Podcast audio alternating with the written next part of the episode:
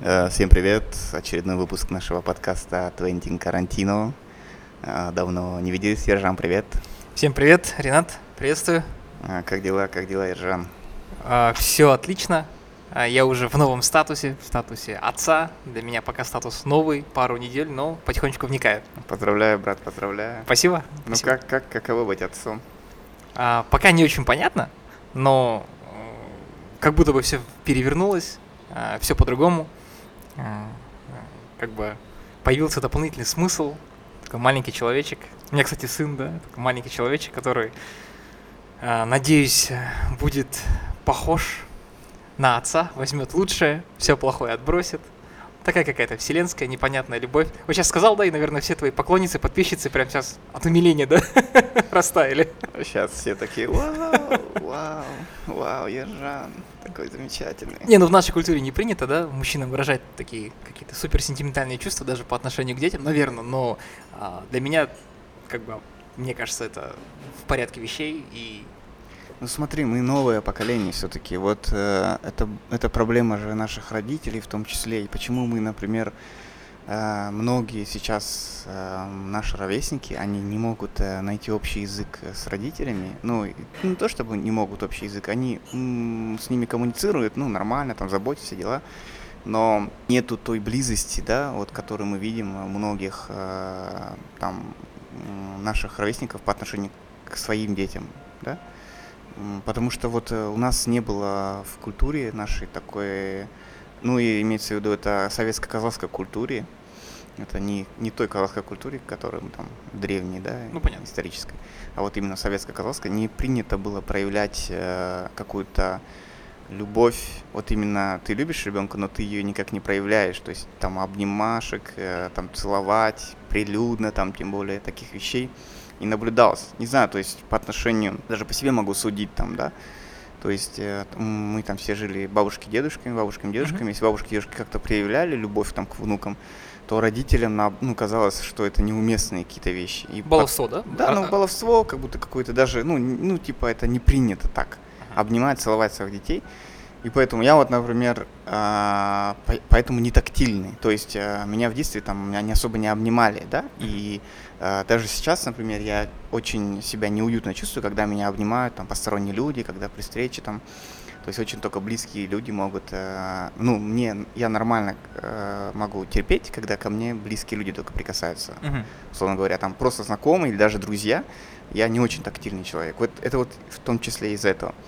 И вот я сейчас смотрю, что многие, ну, то есть если материнская любовь как-то более-менее еще у нас а, она пропагандируется, да, то есть она в культуре какая-то есть, да, они разговоры есть, то отцовская любовь, да, то есть когда там отец балует там детей, там с ними гуляет, а, ну, такого не было по факту. И сейчас смотрю я вот молодежь, там мои ровесники, твои ровесники, чуть постарше, младше, уже вот это уже есть, то есть я уже вижу, что а, родители не, не стесняются проявления любви, обнимают своих детей, там очень умиляюсь, когда там папы с дочками ходят, гуляют, ну, за ручки там без мамы. Ну, то есть такое вот э, что-то новое это все-таки. И мне это нравится. Но с другой стороны, я тоже вижу, ну, мы все видим, и гипертрофированный наоборот.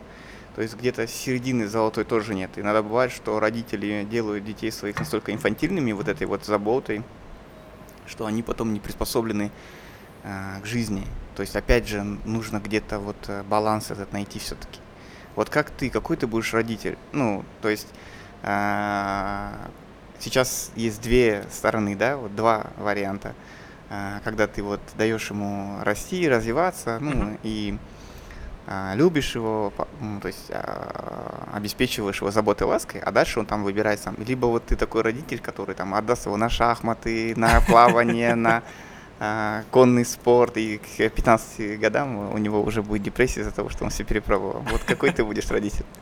Блин, Ренат, на самом деле такой сложный вопрос. Опять же, буквально сыну несколько недель э, э, по поводу отцовской любви. Абсолютно не стесняюсь ее проявлять. Ты, наверное, сам видел, да, даже в социальных сетях. Делюсь своими какими-то наблюдениями, лайфхаками. То есть абсолютно а, искренне э, рассказываю какие-то вещи.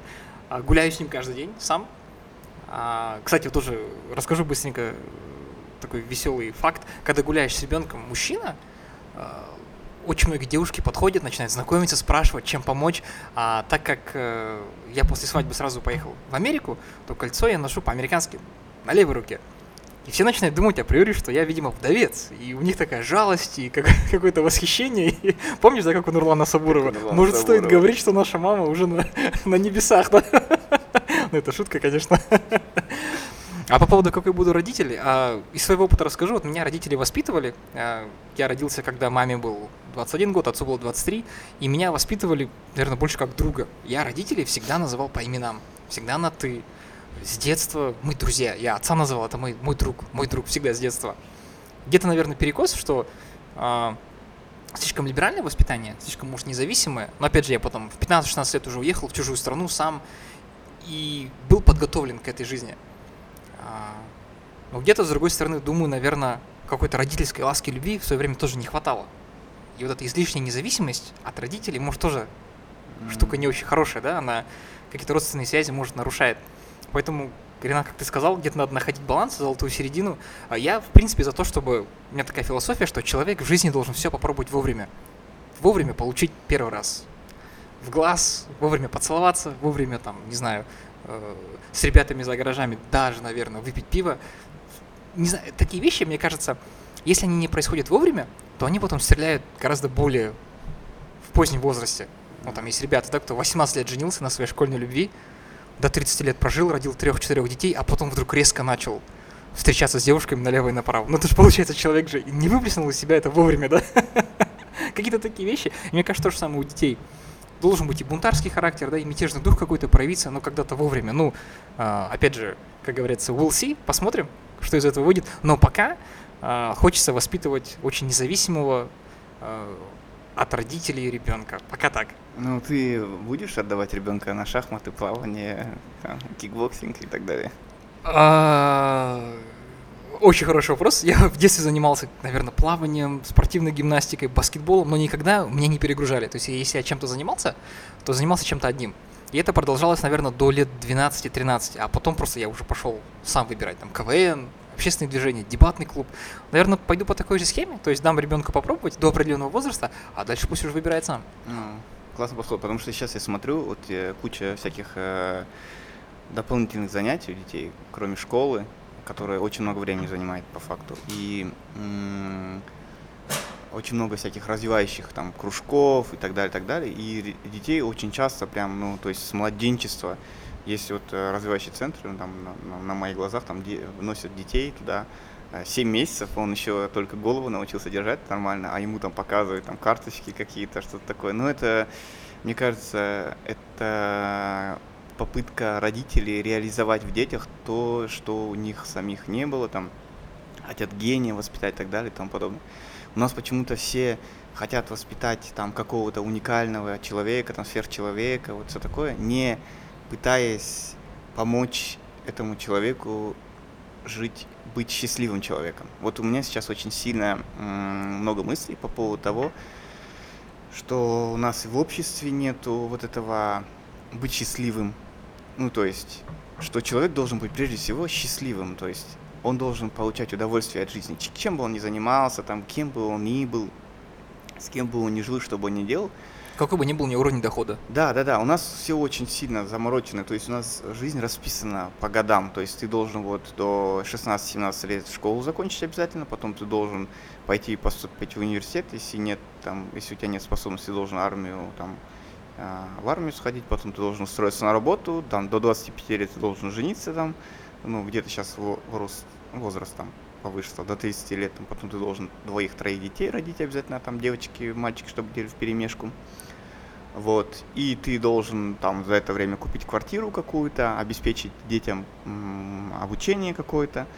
И потом а, а, у тебя где-то уже 45-50 лет, ты должен начать заботиться о своих родителях и уйти на пенсию и умереть. Вот у нас такая жизнь, ну то есть она максимально расписанная. Человек уже знает, когда он только начал ходить, что в конце его ждет. Да, и вот это вот расписание, оно давит на людей, Такой А. де- детерминизм, фатализм. Фатализм. Ну, то есть, да, оно давит, потому что ты должен, вот должен, должен, должен, должен. Потом тебя воспитывают еще с чувством вины, то есть каким-то ты там, ну, обязательства. Ты еще, ты еще не, не научился ходить, там не научился говорить, не научился понимать эту жизнь. Тебя уже воспитывают с чувством, что ты вот обязан обществу вот этим, вот этим, ты обязан там э, своим там, кто у тебя будет, жена, там, дети, ты им уже обязан, то есть ты еще не женился, там, ты еще детей не родил, но ты уже у тебя, на тебя уже обязательства вот эти все заранее повесили, например.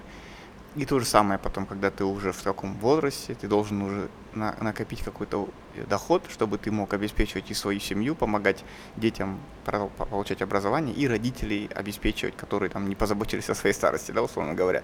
То есть вот эти все вещи, они не предполагают, что ты в этот период будешь счастливым человеком.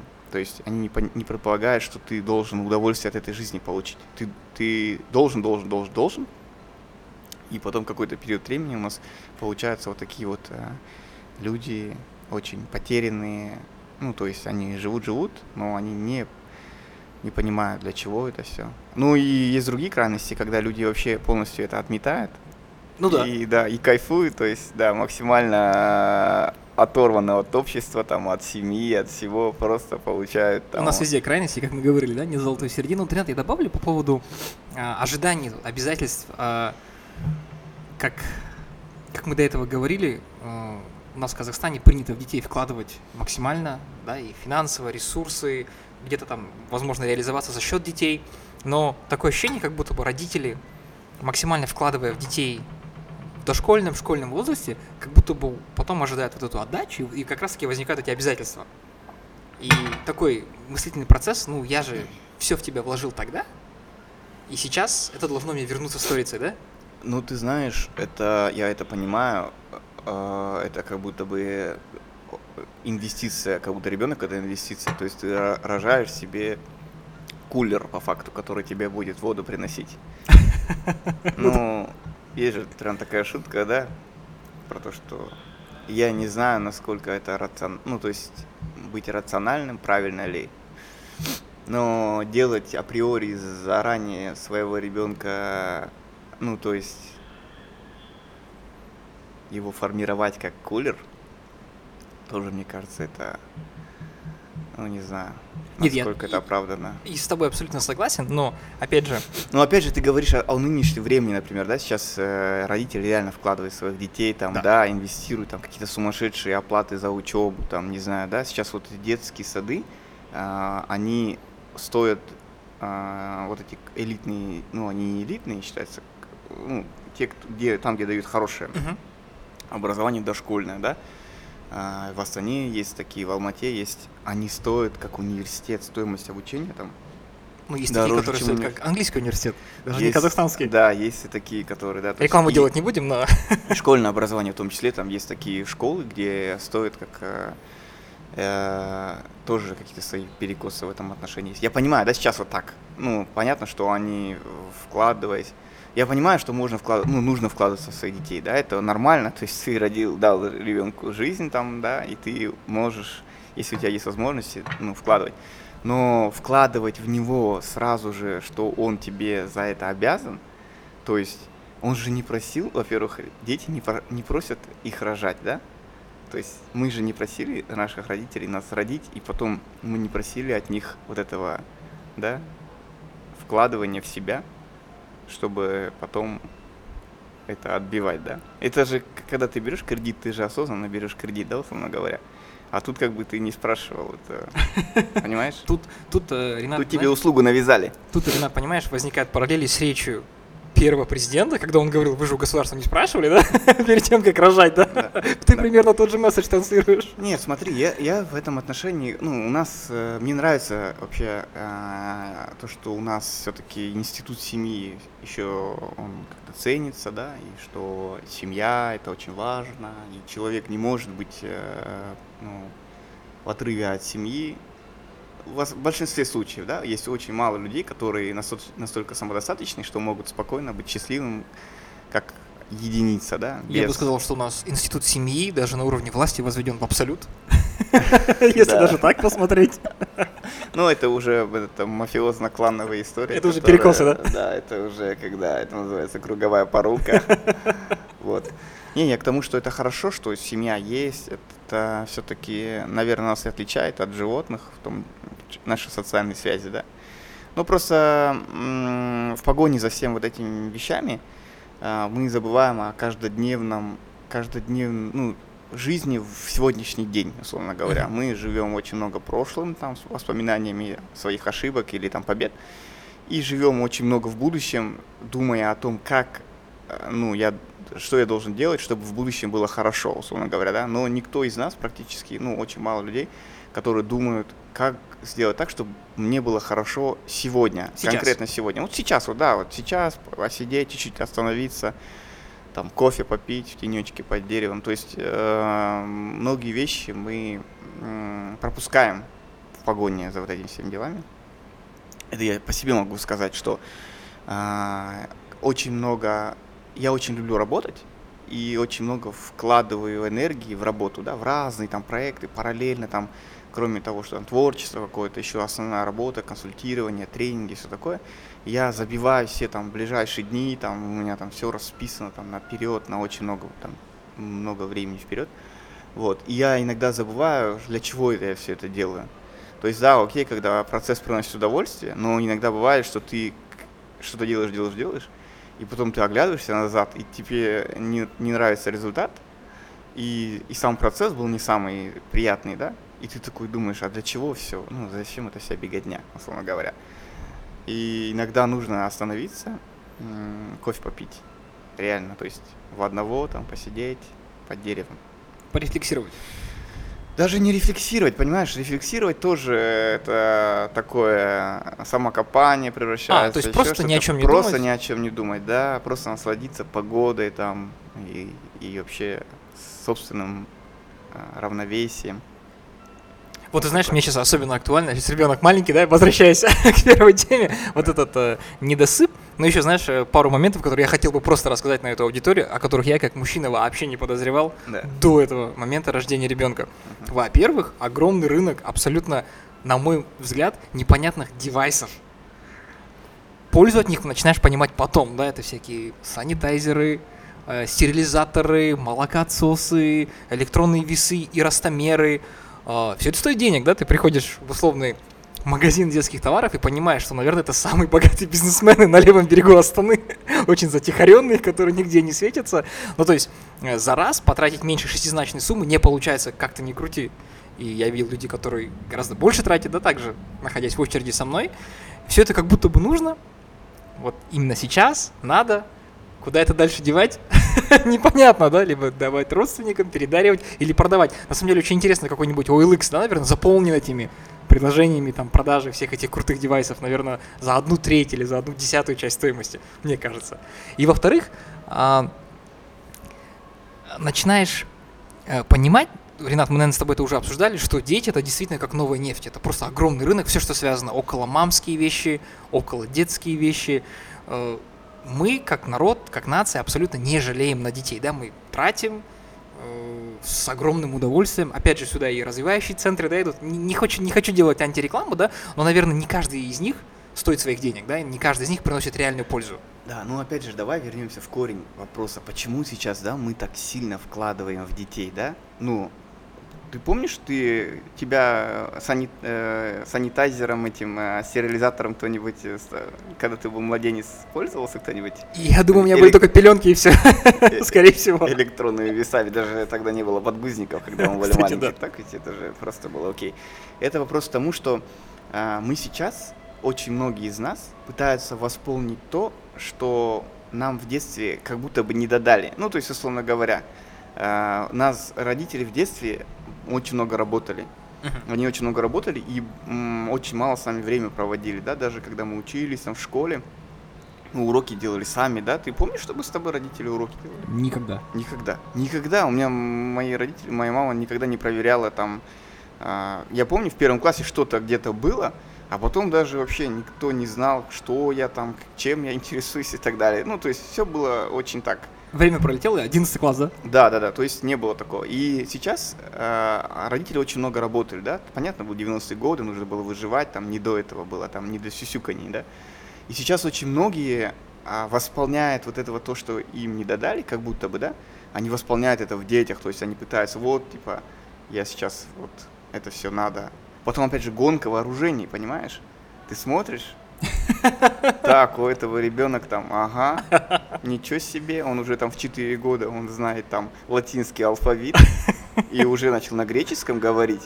А твой только... Он там- уже Плутарха в оригинале читает, а твой еще под себя ходит? Да, да, да, да, понимаешь? И вот этот движняк, он такой очень сильно, как будто вот эта гонка вооружений. Я, кстати, Ренат, я каюсь, признаюсь, я чуть не купил вот эту самую дорогую коляску, которая с золотыми крыльями, но в последний момент я подумал, а какого черта? Ну, то есть она даже на таком, на каком-то материальном уровне, да, проявляется. Я, кстати, сейчас, чтобы не подумали твои подписчицы, что я такой супер такой мимишный, да, такой реноме хорошего отца себе создал, да, э, я скажу одну заготовочку, да, только после рождения ребенка я узнал, что боди — это не только массаж, но еще и элемент одежды ребенка. Друзья, это была шутка, я и про первое не знал. Да-да-да, конечно. Но я э, к этому отношусь так, то есть э, понятно, что в силу возраста, да, эти все вещи уже начинаешь знать, да, все про эти все вещи ты там читаешь, понимаешь, знаешь.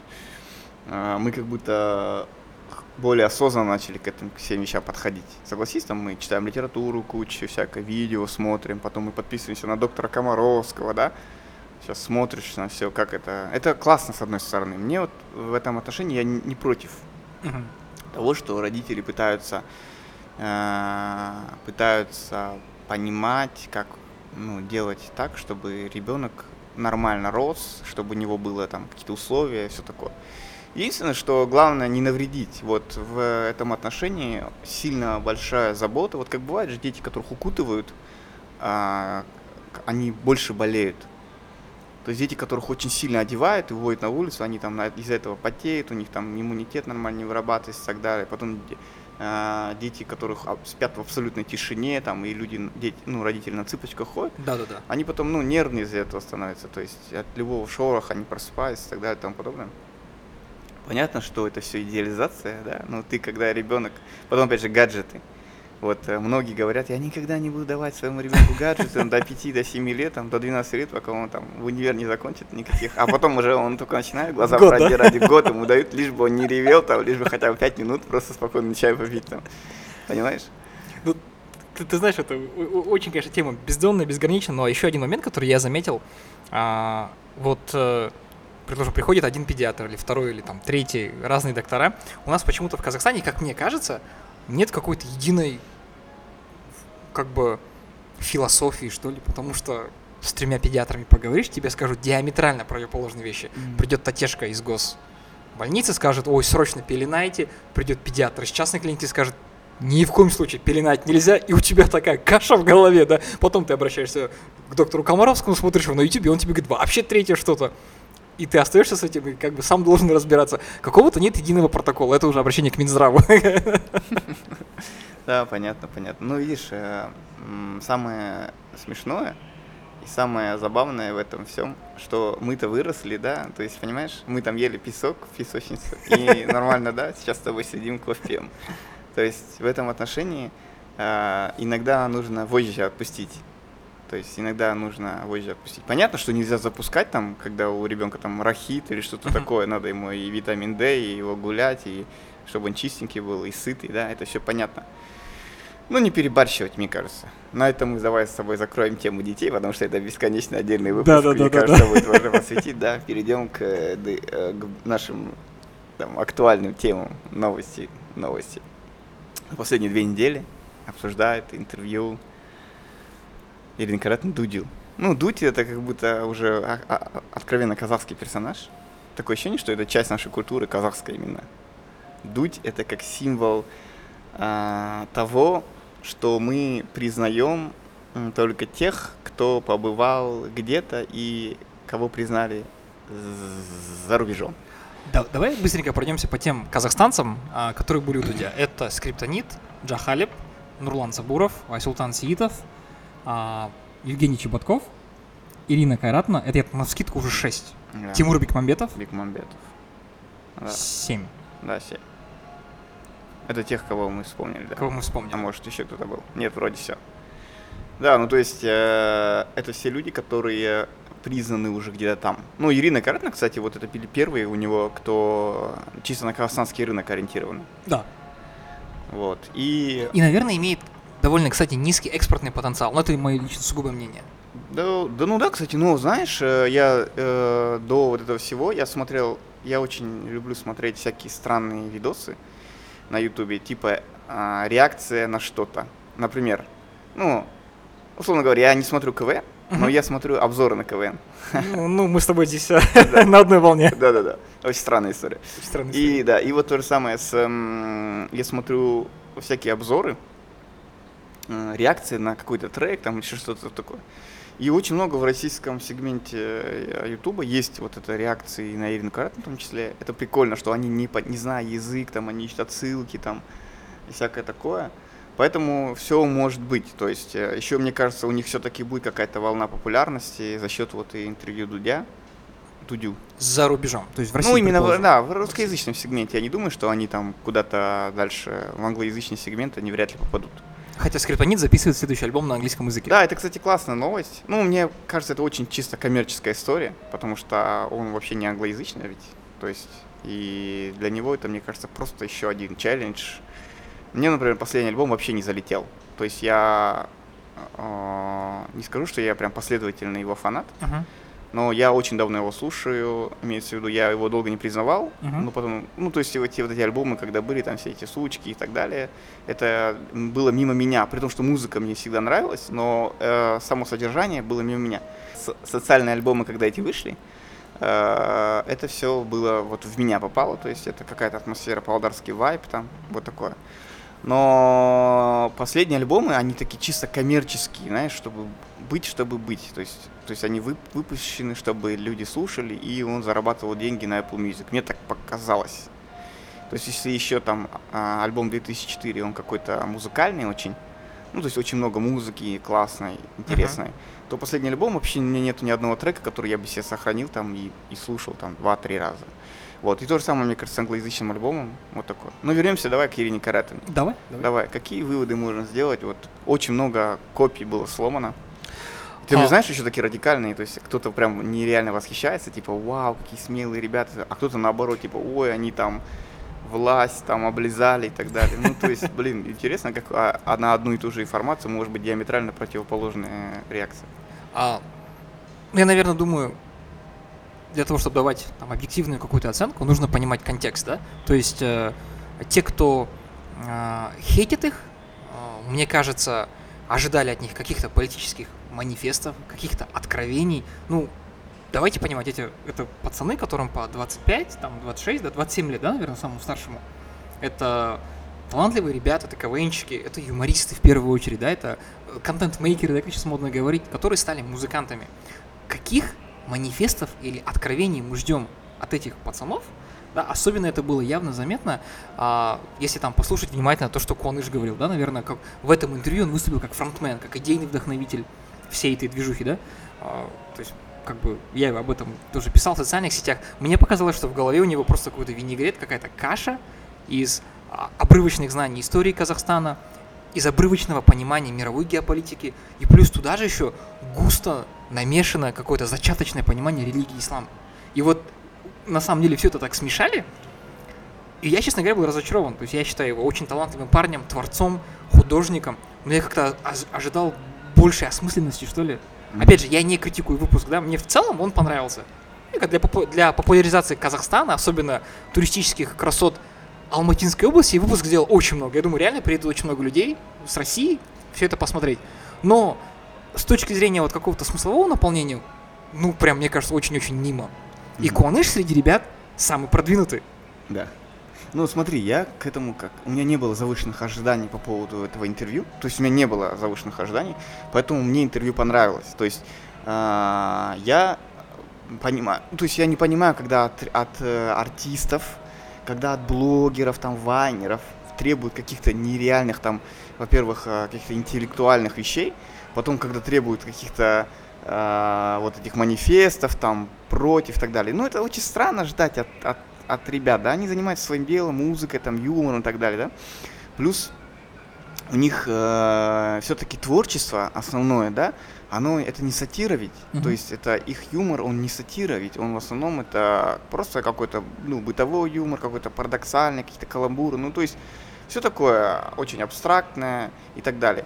И видно, что а, если брать там последние, последние клипы, которые там были на острополитические темы, это все-таки идея одного человека, конкретного Хуаныша, который, да, вот хочет, хотел вот так вот, кроме того, что он занимается творчеством, он хотел выразить свою позицию по многим вопросам. Ну, а, понятно, что а, у него там юношеский максимализм, да, понятно, что ну, во- многих вещах я с ним согласен в целом, да, ну, то есть в каких-то банальных, простых вещах, касается коррупции, я с ним согласен, что Назарбаеву было бы откровенно другое отношение, если бы он вовремя ушел, то есть он был бы, считался бы хорошим президентом, может быть, даже лучшим президентом. А, С этими вещами я согласен. Понятно, что его пиетет там Кунаеву и так далее, это тоже основано на всяких разных стереотипах. Потом, а, ну, многие вещи просто потому, что он сейчас только познает этот мир, там, все так далее. Но мне нравится все-таки его позиция. То есть понятно, что у него там какие-то там знания, да, ну, наслоенные. Но мне все-таки нравится позиция, что он, ам, во-первых, человек творческий, то, что он не боится, даже если его мнение может быть, ну, где-то какое-то там, оно, он не боится высказываться. А что касается ребят, то есть э, я не был разочарован в том, что они аполитичны по факту. То есть, да, они артисты, они м, поют прикольные песни, они сняли классный клип, они снялись в этом классном клипе прикольно.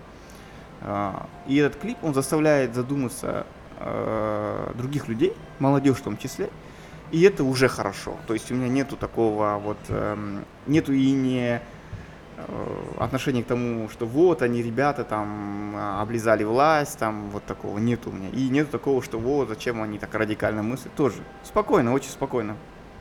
Классные ребята, талантливые.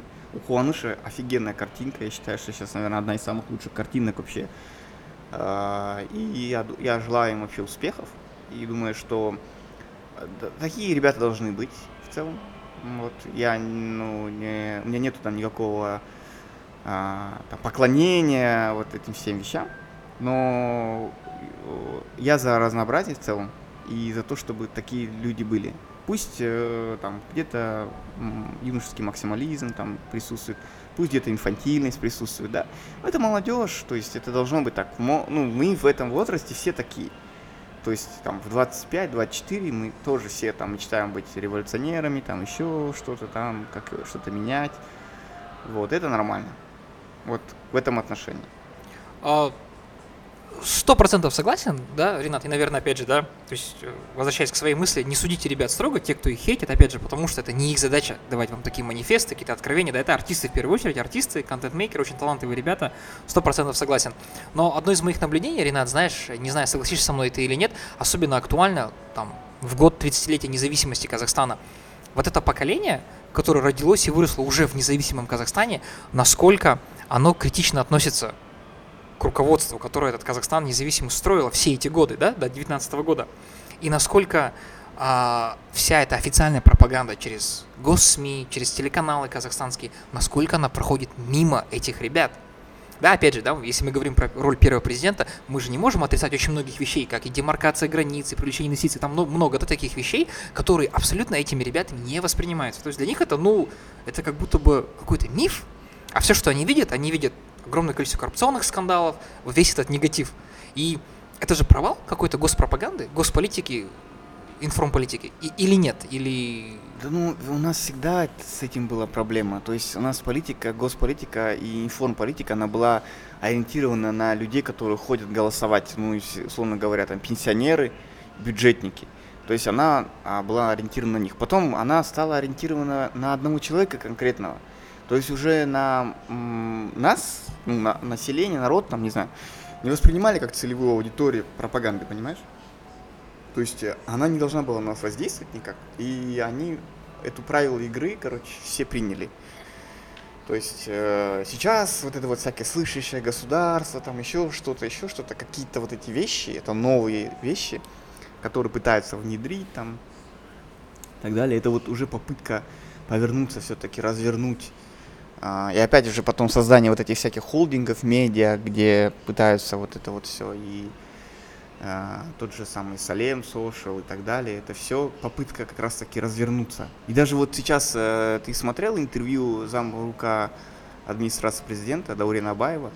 Да, При том, что... пару дней назад вышло. Да-да-да, он очень комплиментарно высказался об интервью, при том, что он сказал, что с некоторыми вещами не согласен, а за некоторые вещи он готов поаплодировать. То есть, опять же, это попытка заигрывания раньше бы, даже несколько лет назад, ну, то есть Ирине Каратиной было бы атата за то, что они там, ну, то есть их бы, ну, пожурили как минимум. Да. А тут человек, который отвечает по факту за идеологию и за госинформполитику в стране, он, наоборот, это попытка заигрывания как раз-таки, вот эта попытка повернуться, развернуться к аудитории. То есть, И параллельно с этим открывается уголовное дело в отношении создателя мемов, да? ну, Как бы. это опять же, я думаю, что это не... Это конкретная, кажется, обида э, Определенных людей. определенных людей. Это конкретная обида определенных людей. У нас очень много вот на этом повернуто. То есть у нас много очень уголовных дел э, против активистов и так далее. Я не говорю, что там э, царь хороший, бояре плохие, да? Ну, так показывает опыт, что э, обида некоторых людей отдельных по отношению там, к активистам, это вот э, пр- превращается в уголовные дела. То есть это не какая-то системная история.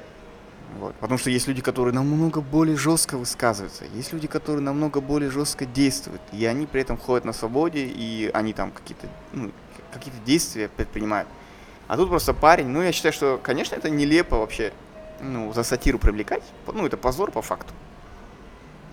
Я надеюсь, что все-таки никак, никакого приговора ему не будет. Вот э, Ренат тоже э, расскажу, да, что я недавно начал помогать э, Павлодарскому университету, Таргерев University, это бывший Павлодарский государственный университет, реформировать компьютер сайенс факультет, то есть факультет IT, и я думаю, скоро будут очень хорошие ре- результаты, поэтому я так немножко вставлю, что я не только творческие люди, но еще и инженеры. Ну, я рад, я рад, потому что вот в этом отношении э, было очень, ну, грустно, что Павлодар все-таки промышленный регион, и образование вот высшее, ко- которое должно было готовить кадры для этого промышленного региона, для вот этих всех вещей, оно как будто отставало очень сильно.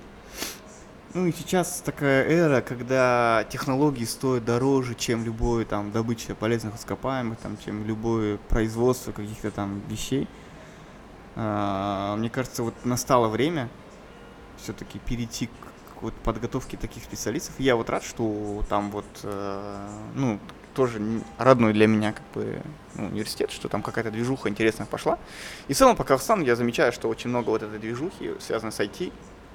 Вот мы с завистью смотрели на белорусов. Помнишь, когда вот это все... Парк высоких технологий, Да, ПВТ, парк да. высоких технологий, вот эти все компьютерные игры, которые там были созданы, все вот эти приложения, которые... Я надеюсь, что у нас будет то же самое, потому что вот это высокий экспортный потенциал, то есть именно люди, именно технологии, эти все вещи. Потому что очень много талантливых людей в стране все-таки. У нас очень много талантливых людей. Э, Я не устаю этому удивляться, я не устаю при том, что у нас э, не так много людей в целом в стране, но очень много талантливых людей. И хотелось бы, чтобы мы все-таки были богаты именно вот этими вещами, интеллектуально. Потому что в целом, если в среднем брать, блин, у нас, у нас очень низкие показатели сейчас вот по э, функциональной грамотности у взрослого населения. Ну, Мгм. люди реально там... Я сейчас сни- снимаю фильм, отснял фильм про финансовые пирамиды. А, и А да, вот будет анонс. а, сейчас мы его монтируем. Вот, я думаю, может быть, э, ну, в ближайшее время мы сделаем релиз. Сейчас там остались какие-то штрихи добавить. Вот, э, и у меня вот удивляют, э, ну, все мои фильмы, они, конечно, а, про то, чтобы понять себя, прежде Мгм. всего, и понять общество, почему мы вот так поступаем, ну, какие-то вещи странные, короче, делаем. Вот, э, за последние годы был большой всплеск мошеннических схем. То есть за прошлый год там миллиарды тенге люди отдали мошенникам. Миллиарды тенге. Там десятка, если не ошибаюсь? Сотни миллиардов. Сотни миллиардов люди отдали мошенникам. А, Десятки миллиардов. Добровольно сами приносили в кассы. Ну, то есть там разные пути были а, обманов. Ну, и вот в том числе пирамиды. То есть пирамиды в прошлом году имели какой-то колоссальный масштаб. В том числе и из-за пандемии, и, ну, не только из-за пандемии. В целом просто вот эм, какой-то вот во-первых, у людей какие-то деньги накопились, Мгм. и они пытались эти деньги куда-то инвестировать. То есть потребность в инвестициях была, ну, возникла у людей, и этим и потребность в инвестициях и неграмотность. Вот оно Финансовая неграмотность. финансовая неграмотность, да, и она наложилась одно на другое. Вот, потом еще а, вот это мошенники этим воспользовались. Очень много мошенников. Всегда у нас очень много мошенников в целом. А, У нас очень странная история, очень странная, я не понимаю, вот я пытаюсь разобраться, что люди недоверчиво относятся к каким-то официальным новостям, в целом, да, понятно почему, да, А, и они очень недоверчиво относятся к каким-то там, ну, очевидным вещам, но очень легко доверяют свои деньги, которые они копили там годами, то есть там же не миллиардеры относили эти деньги, Нет, ну, конечно. понимаешь? Там есть люди, которые брали кредиты на это все. Микрозаймы. Всякие микрозаймы, люди, которые закладывали квартиры. И они очень так легко их обрабатывали, то есть они очень легко доверяли совершенно незнакомым людям. То есть относили. Там вот э, в этих пирамидах есть две категории людей. Первая категория это люди, которые осознанно несли, то зная, что это пирамида, просто м, понимая, как это все работает, чтобы первыми внести и первыми сливки снять. То есть вовремя выскочить. Да, то есть Абсолютно они понимаешь, что это мошенничество, пирамида, схема Понца, все понимают, да? все понимая, все эти схемы Понца, они все понимали. И вторая категория это люди, которые вот просто а, были ослеплены э, вот этими процентами сумасшедшими, там 30% в месяц, понимаешь, там 45%, если ты замораживаешь вклад. То есть там такая схема была, 45% э, будет, э, если ты э, не снимешь проценты в первые месяцы. Соответственно, до 45, ну, то есть до этого срока, ну, никто деньги не получил. То есть многие люди понадеялись именно на это. Вот. Там было, ну, то есть откровенно, ну, то есть настолько откровенно мошеннические схемы. То есть а, покупали у людей а, квартиры и машины а, по заведомо в цене выше рыночной. То есть это никого не смущало. Вот человек ставит там 8 миллионов тенге квартиру свою, а ему звонят и говорят, мы купим вашу квартиру за 12 миллионов. Ну это же странно, ну согласись, это же странно. Ну, это как минимум странно. Да, это очень странно. И ну и людям говорят, мы половину цены вам дадим, ну половину денег дадим сразу, а остальную часть мы отдадим вам через какое-то время. Мы есть- их прокрутим. Ну, якобы там, Да. да. Но при этом они говорят, как они, получается, эту квартиру же сразу же продают по цене ниже рыночной. Конечно. И забирают кэш. Да, и забирают кэш. Вот. И все, понимаешь, и эти люди, они получают какую-то сумму, получают, а потом остаток они не получают. То есть это они понимали, что их э, компания будет существовать несколько месяцев всего. То есть это было заведомо, они заведомо знали, как это будет работать. То есть они заведомо на, и они использовали кучу звезд для рекламы. То есть и это не, не, не одна пирамида, то есть это разные пирамиды. Вот буквально, когда мы снимали, рухнула еще одна пирамида, которая была основана ее товар, ее услуга. То есть они продавали возможность инвестирования в тендеры. Я, я понял, про какую компанию ты говоришь, да. Понимаешь, то есть они продавали возможность инвестировать в тендер. Это интересно, а, что должно произойти с человеком, чтобы он решил инвестировать в чужой, ну, в чужой тендер, в чужую компанию, которая будет ну, участвовать в тендерах.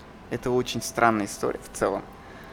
И вот они насобирали, насобирали денег, плюс эм, они привлекли еще какую-то компанию, которая, которую активно рекламировали селебрити, звезды. И потом скрылись, эта вся история рухнула, и сейчас там очень много вот этих скандалов. Плюс, э, ну, я хотел их тоже заснять. Но одна проблема, э, что еще уголовное дело только возбудили, там до суда еще очень далеко, потому что, ну, нереально долго все это, там сумасшедшее количество томов будет уголовного дела. Пока это все расследование закончится, полгода как минимум, потом еще какой-то период времени, полгода может будет уходить на ознакомление дела, то есть до, там, до суда там еще очень долго ждать. Поэтому я, ну потом еще это все сталкивается с тем, что многие люди не могут признать свои ошибки. и они не могут говорить на камеру, там, рассказывать про то, что вот у меня факап. Ну, я, мы реально нашли героев только потому, что это люди, отчаявшиеся получить, Ну, вернуть свои деньги, и они думают, что рассказывая о своей беде, они смогут э, как-то повлиять, то есть, ну, ускорить этот процесс. Ты знаешь, Ренат, мне в таких историях, а, не хочу показаться сейчас циником, да, или прозвучать очень цинично, в этих историях меня всегда поражает то, что люди, попав на удочку мошенникам, часто предъявляют претензии государству. Вот вы Мгм. меня не защитили, и теперь вы мне помогите это все возместить, да? Ведь есть же и такие требования, государство должно нам это Да, все да, они, возместить. они в первую очередь выходят там на митинги, собирают, что вот государство должно возместить там, они говорят, должно быть какая-то, ну, государство позволило им работать. Но это так несовершенство законодательства, правильно, да? Мы не можем начать преследовать финансовую пирамиду, пока нет пострадавших, пока нет заявления, да? Да, ну есть еще, короче, мониторинг, конечно, который должен выявлять эту агрессивную рекламу и все такое. Но пока там не будет пострадавших, по факту МВД не возбуждает уголовное дело. А пострадавших уже возникает тогда, когда, появляется тогда, когда а, уже рухнет эта вся история, и когда уже эти организаторы уже скрылись с деньгами. И там получить что-то, а вернуть обратно. Государству мо- возможны претензии, но возмещать государство ну, не может, потому что этих пирамид будет еще очень много, и за счет бюджета, за счет других людей э, возвращать эти деньги, это же не депозиты, где там государство вклад э, гарантирует. Ну, то есть, это, ну, и государство же не разрешает работать пирамидам, оно, то есть, оно дает лицензии вообще на другие виды деятельности. То есть, э, эти ТОшки, они легальные, а легально зарегистрированные, они, они ведут какую-то экономическую деятельность, но они ее ведут сначала, изначально, как, ну, нормальные, как порядочные организации, то есть. Мгм. Потом они начинают разворачивать преступную схему. И Они маскируются под... Да, да, да. легальный они бизнес. Под, легаль- под легальный бизнес маскируются. Поэтому там очень все это сложно. То есть э, люди не, ну, не признают. Еще там такая интересная история. э, она очень похожа на МММ, что есть часть э, м, пострадавших, которые воспринимают вот этих вот мошенников каких, как, как, как будто Робин Гуды.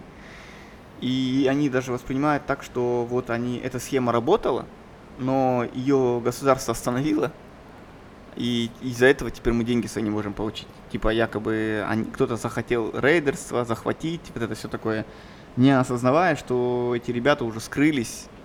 Ну, а если бы такого не было, они бы не сбежали бы с территории Казахстана. Ну, то есть, Ну, вот то есть- такое. С МММ то же самое же было. Да-да-да. Когда МММ развалился, рухнул, он естественным образом рухнул. То есть, когда МММ рухнул, а, очень много людей вышли на митинги, чтобы Мавроди э, защитить, чтобы не дать его посадить в тюрьму. Особенно бабушки с плакатами. Мы эти Ну кадры да, все видели, да? понятно. Никто не может поверить, что это случилось с ним просто, понимаешь? Никто не может поверить, когда человек отнес последние деньги, и все это было так сказочно, он уже в голове их потратил, там на квартиры, на машины, еще куда-то. И тут все это падает, рухнет. То есть это очень тяжело воспринимать. э, Очень тяжело свыкнуться с вот этой реальностью, с правдой. Из-за этого вот начинаются искать поиск виноватых. Там сейчас вот очень сильно хейтят эм, вайнеров, блогеров, которые рекламировали. Мгм. Но ведь это все-таки их решение. То есть человек, который несет свои деньги, он должен понимать свою ответственность за свои поступки. То есть у нас мало кто может, э, ну, понимает ответственность за поступки. У меня два вывода, как бы, да, наверное, первый, все-таки никакими превентивными мерами не получится полностью остановить, да, деятельность финансовых пирамид, они будут появляться под разными личинами, под раз- в разных Да, форматах. там, конечно, это... Да, рецепт один, первое, повышение финансовой грамотности, да, населения, просто тотальное повышение финансовой грамотности. Ну не только финансовой грамотности, это э, э, осознанность. Вот вопрос осознанности, понимаешь? Вопрос тут а, ответственность за свои поступки. И когда человек будет ответственен за свои поступки, тогда уже он будет очень-очень долго думать перед тем, как что-то делать, понимаешь? А когда человек вот он эмоционально, спонтанно может пойти и куда-то что-то вложить, там что-то сделать, а потом говорить, ой, там меня запудрили мозг, ну это будет продолжаться очень долго. Ну и еще, да, опять же, вот, во- Они же потому что будут, как бы ты не повышал финансовую грамотность, вот эти все схемы, они очень легко трансформируются, все время трансформируются, понимаешь? Они все время там, они видят, они видят боль, и начинают эту, в эту боль бить. Конечно. Понимаешь, там у нас потребность высокая вот жилье, да, они начинают же эти жилищные кооперативы там создавать. У нас там потребность там э, в кэше каком-то, да, и Да. они начинают это вот тебе предлагать такие сумасшедшие проценты, что еще первые идут и получают, и ты начинаешь в это верить, И, понимаешь? и опять же, почему люди доверяют, как ты сказал, блогерам, вайнерам, условно говоря, ну вот я сейчас на себя пытаюсь проецировать, если человек снимается каком-то успешном ситкоме в роли полицейского, становится вайнером, производит колбасу, какое понятие он имеет о том, как работают какие бы то ни было биржи? Ну, то есть, это, это какой-то фундаментальный вопрос. Почему люди наши верят таким а, селебрити, каким-то инфлюенсерам, которые не являются экспертами, наверное, ни в чем, кроме как производства контента. Это, и опять же, я не критикую там этих вайнеров, блогеров. Бро, вопрос к людям это инфантильность, понимаешь? Почему люди верят? Да, они перекладывают ответственность. Просто свою ответственность за свою жизнь, там, за что-то они перекладывают на известных людей. А, вот они же так делают, значит, я тоже так могу делать. А потом, когда это все падает, рух, ну, рухнет, они говорят, блин, ну я же поверил, вот они, они же там из народа, они почему они обманывают народ. Вот это вот инфантильное народ, народ, Понимаешь, каждый должен все-таки за себя ответственность нести, за свою жизнь. А у нас очень мало людей, которые способны вот реально за свою ответственность, ну, за свою жизнь ответственность нести. Осознавать э, поступки свои, там, мало кто осознанно женился, мало кто осознанно выбрал профессию, мало кто осознанно сейчас чем-то занимается, очень мало. Вот эта осознанность, это такой вопрос очень фундаментальный. Люди вот э, иногда реальность путают с воображением, то, что у них в голове происходит. Вот и все это из-за этого. И инфантильность вот это она перекладывается и на религию, когда ты там ищешь ответы там в Боге и в религии там, или когда ты к- каким-то там, не знаю, поклоняешься гороскопам, нумерологии и так далее. Это все уход от ответственности. И вот э, говорить, что на меня повлияла та или иная реклама, это вот тоже попытка уйти от ответственности, я думаю. Очень глубокая тема, да, мне кажется, ты абсолютно прав. Получается, коллективная ответственность это как бы такая безответственность, но тут немножко по-другому. Просто ты не берешь ответственность, перекладываешь на хоть кого. Да, хоть на хоть кого, да, на родителей кто-то перекладывает, кто-то на жену перекладывает ответственность, кто-то еще что-то. Ну, на звезды. на звезды, там, на что угодно, там, на ретроградный Меркурий, да, вот, ну, ну, грубо говоря. Все такие вот. Мне, мне кажется, сейчас вот если нас слушают составители программы Рухани Жангару, вот они должны сейчас просто на карандаш брать мысли Рената, потому что, мне кажется, он сейчас обнажает такие самые корневые, фундаментальные проблемы. Ну, потому что эти, эти вопросы меня очень сильно интересуют. То есть эм, попытка понять себя, э, это, наверное, это самая главная моя деятельность последних лет. Я понимаю, что я делаю многие вещи, исходя из того, в каком обществе я живу. И вопросы к обществу и к своим поступкам у меня тоже очень много. То есть попытка проанализировать там все такое. У меня очень было много лет вопросы к власти, государству и так далее, да. А, Потом ты смирился, свыкся. не то чтобы смирился, понимаешь, эм, есть вещи, на которые очень сложно повлиять. Можно, но сложно. Вот. И я пытаюсь влиять там какими-то своими путями, да. Но опять же есть вещи, на которые можно влиять, и это на общественный дискурс. Вот на то, что мы обсуждаем. Как минимум какое-то локально, какая-то группа людей обсуждает какие-то темы, да. И обсуждая темы, иногда можно прийти к чему-то. То есть, ну, у нас не хватает этих обсуждений, понимаешь? Поэтому, наверное, и подкаст мы этот создали, чтобы хоть как-то даже осмыслить э, самому себе. Вот. И где там вкинуть эту мысль, там, какой-то группе людей. Да, нас слушает там мало количество, маленькое количество людей, там, и я не претендую там на сотни тысяч, там, на десятки тысяч.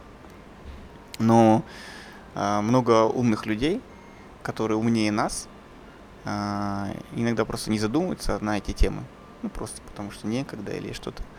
Но если мы заставляем их задуматься, и потом дальше нести эту мысль, может быть, развивать ее больше, там, еще где-то. Вот этого хотелось бы, конечно. Вот. Так, что... Это знание, да, вот так вот. Ну да, это Кирпичик по кирпичику. да, да, да. Понимаешь, у нас очень большие пробелы. Я сейчас вот э, читаю много книг э, по философии, по истории в том числе.